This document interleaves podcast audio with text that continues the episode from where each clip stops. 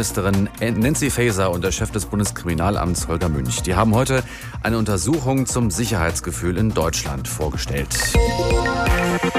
Das ist die dritte Auswertung nach zwei entsprechenden Berichten aus den Jahren 2012 und 2017. Grundlage ist nun eine Befragung der Bevölkerung im Jahr 2020. Dabei ging es sowohl um Erfahrungen als Opfer von Kriminalität, aber auch um die Ängste genau davor.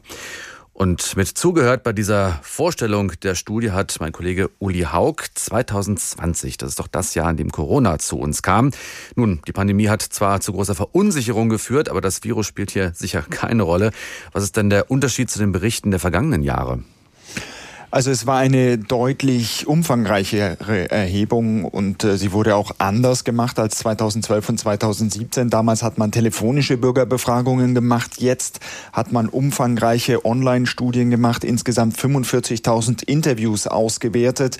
Und das Ziel ist letztlich das sogenannte kriminelle Dunkelfeld zu erhellen, also quasi zu erfahren, welche Straftaten passiert sind, die aber oftmals gar nicht zur Anzeige kommen.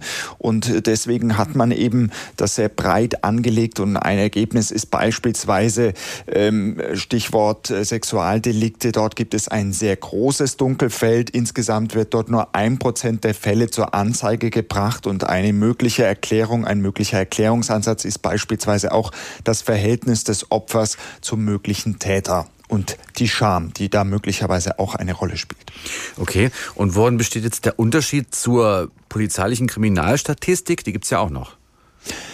Also der wesentliche Unterschied ist, dass die polizeiliche Kriminalstatistik, die wird seit rund 70 Jahren durchgeführt, immer nur die Fälle abbildet, bei denen die Polizei tatsächlich tätig geworden ist. Das mhm. heißt, das sogenannte Dunkelfeld, also Fälle, die nicht zur Anzeige gebracht werden, spielen da keine Rolle.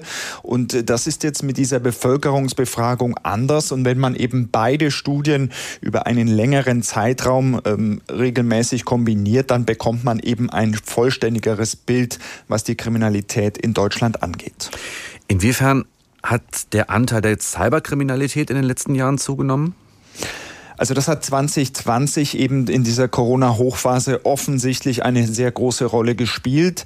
Ähm, das ist ein Punkt, bei dem es offenbar ein sehr großes Dunkelfeld gibt. Nur 18 Prozent der Straftaten im Cyberbereich sind überhaupt zur Anzeige gekommen. Zum Vergleich, wenn jetzt beispielsweise ein Auto gestohlen worden ist oder wenn es einen Wohnungseinbruchsdiebstahl gegeben hat, dann waren die Anzeigen ungefähr bei 90 Prozent der Fälle, die angezeigt worden sind. Und im im Cybercrime-Bereich sind es gerade mal 18 Prozent.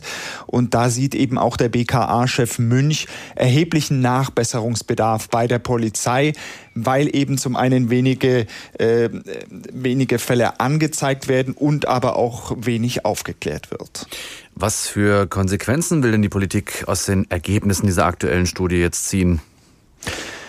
Also beispielsweise im Bereich Cybercrime will man sich eben besser aufstellen. Das war eine der Ankündigungen, die der BKA-Chef gemacht hat. Es soll mehr Geld reinfließen. Man will sich zwischen den Länderpolizeien auch besser abstimmen. Und ein weiterer Punkt ist beispielsweise auch, da ist man allerdings sehr schwammig geblieben, im öffentlichen Raum präsenter zu sein. Denn insbesondere in der Nacht gibt es eben vor allem bei Frauen ein erhebliches äh, Unsicherheitsgefühl.